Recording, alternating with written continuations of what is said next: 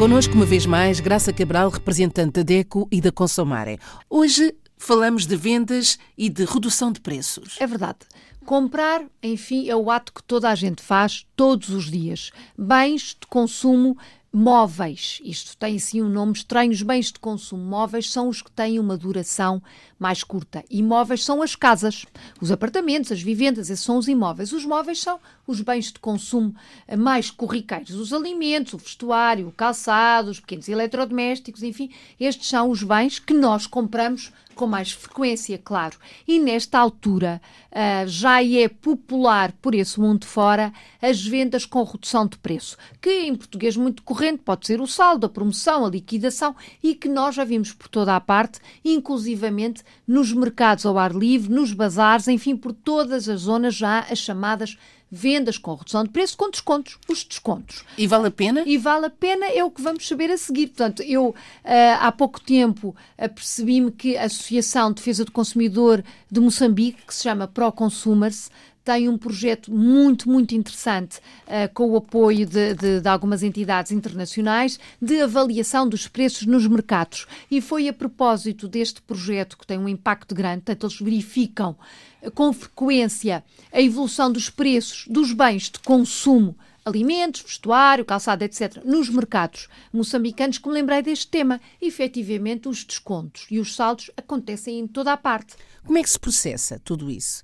No caso de Portugal, é igual aos outros países? Em Portugal são coisas diferentes, são processos diferentes de venda. Os saldos não podem acontecer por mais de quatro meses e hoje em dia podem acontecer a qualquer altura do ano, mas têm como objetivo renovar o vestuário, o, calçado ou até os livros, os CDs. Hoje já acontece por tudo e mais alguma coisa, mas renovar de acordo com as estações do ano, ou seja, da roupa de inverno para verão e de verão para inverno. É normalmente nesta circunstância que acontece o saldo. Mas pode ser a promoção. E a promoção, o que é que quer? Vender mais e só se pode vender mais se o preço baixar.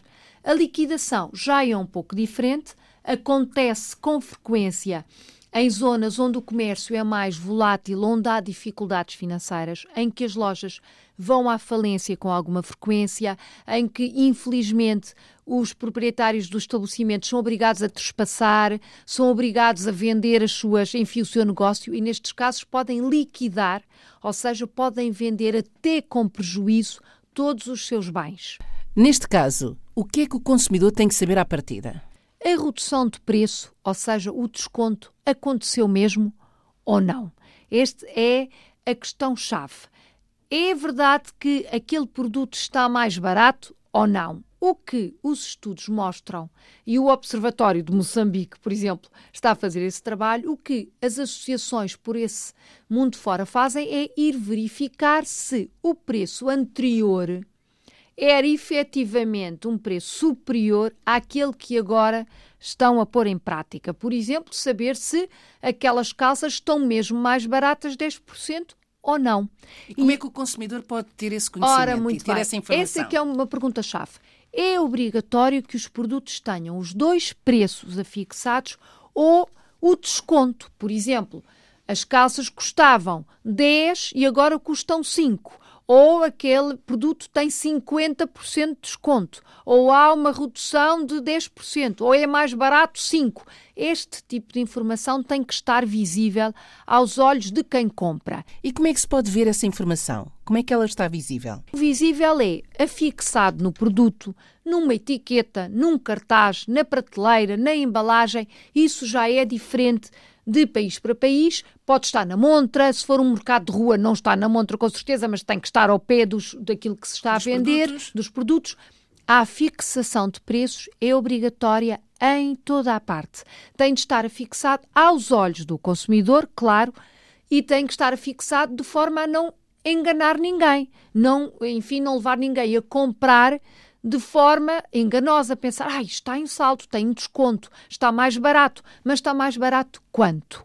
Temos que comparar. Portanto, o passo número um é ver se o comerciante está a cumprir as regras, se tem os dois preços, o anterior e o atual, fixado, ou se tem a percentagem do desconto, ou se tem agora, por exemplo, tudo a 5 Vale a pena se antes fosse a 10 ou a 6 até, não é? É uma questão depois de pensarmos de acordo com o nosso orçamento, com o dinheiro que temos disponível. Mas comparar os preços é efetivamente a única forma que temos de saber se é uma venda com redução de preço ou é só publicidade enganosa.